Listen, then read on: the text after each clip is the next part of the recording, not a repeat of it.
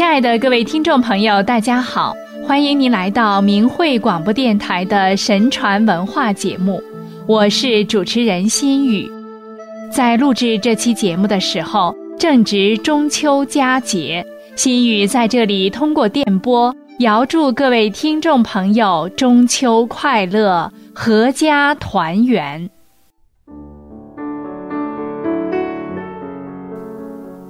月到中秋分外明，今夜月明人尽望。中秋之夜，月在中天，清辉洒向大地万物。此时赏月咏月已成为中华民族的传统，人们或登高望月，或推窗赏月，把思念、祝福、问候寄托于明月。古往今来，月亮在中国的传统文化中被赋予了丰富的内涵。有多少关于月亮的传说故事令人动容？有多少关于月亮的诗词歌赋让人传颂？今天，我们就来聊聊月亮和中秋节。关于月亮的称呼。在古代也很是不同，根据其不同的形态，就有不同的别称。因出月如钩，又把月亮称为银钩、玉钩；因弦月如弓，月亮又叫玉弓、弓月；因满月时如轮、如盘、如镜，月亮又称金轮、玉轮。银盘、玉盘、金镜、玉镜，还有许多家喻户晓的关于月亮的传说故事，如嫦娥奔月、吴刚伐桂、玉兔捣药等。传说月中有兔有蝉，因此月亮又称玉兔、金蝉。月中有桂树，月亮又称。桂月、桂轮、桂魄，月中有广寒、清虚两座宫殿，月亮又称广寒宫、清虚宫。这些形象美妙的别称，在古诗词中也经常出现，如陆游的“玉钩定谁挂，冰轮了无辙”，唐代方干的。良宵烟霭外，三五玉蟾秋。还有辛弃疾的“风萧声动，玉壶光转，一夜鱼龙舞”。关于月亮的诗词歌赋数不胜数，我国诗歌史上究竟有多少咏月的诗作，如同“明月几时有”一般。令人难以作答。早在《诗经》中就有“非东方则明，月出之光”等诗句。月亮明净澄澈，最能与诗人淳朴的气质、高洁的品性、宽广的胸襟产生共鸣，使山川生色，令河海增辉。描写大自然壮观美景的佳作有唐朝杜甫的“星垂平野阔，月涌大江流”，孟浩然的“野旷天低树，江清月近人”，还有宋之问的“八月凉风天气清，万里无云银汉明”。描写月亮光明皎洁的有陆游的诗作《月从海东来，净齿容银盘》，西行到峨眉，欲语万里宽。明朝张绅的《银波千顷照神州，此夕人间别是秋》。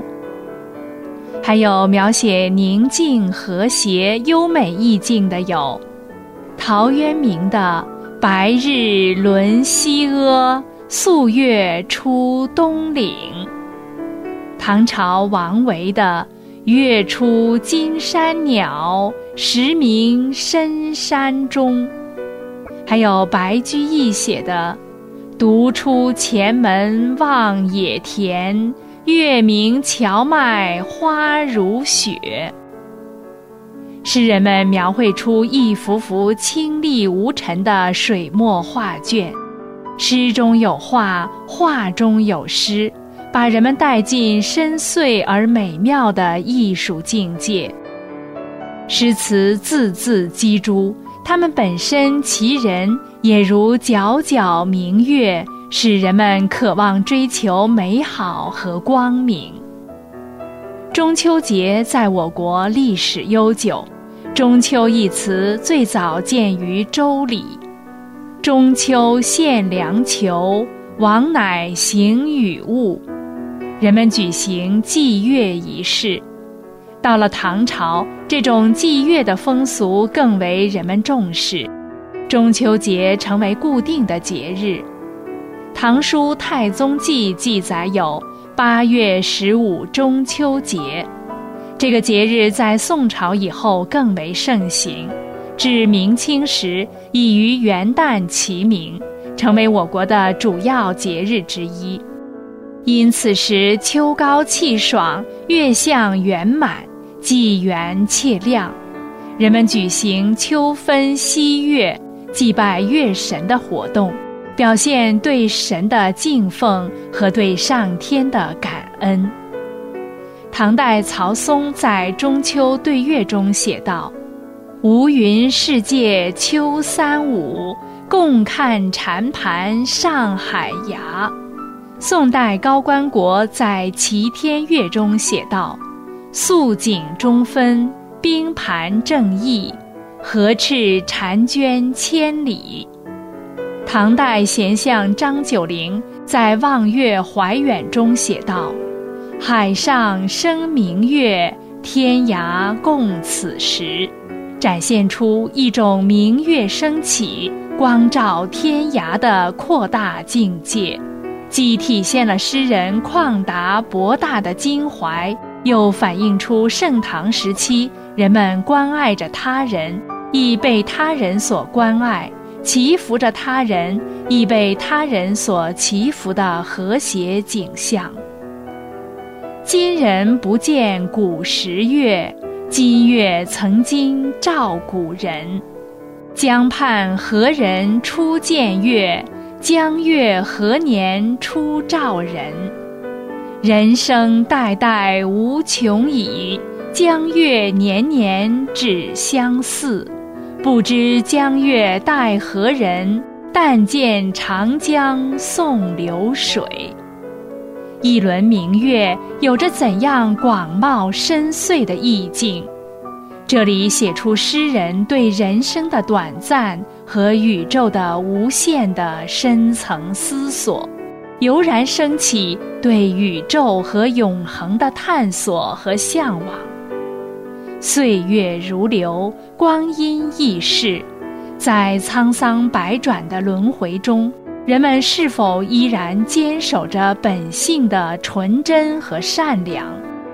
在月光如水、水如天的中秋之夜，面对一轮皓月，人们是否对宇宙与人生有了更多的感悟？此时又凝聚了多少美好的期待和祝福？好了，各位听众朋友，今天的节目时间又到了，感谢您的收听。我们下期节目再会。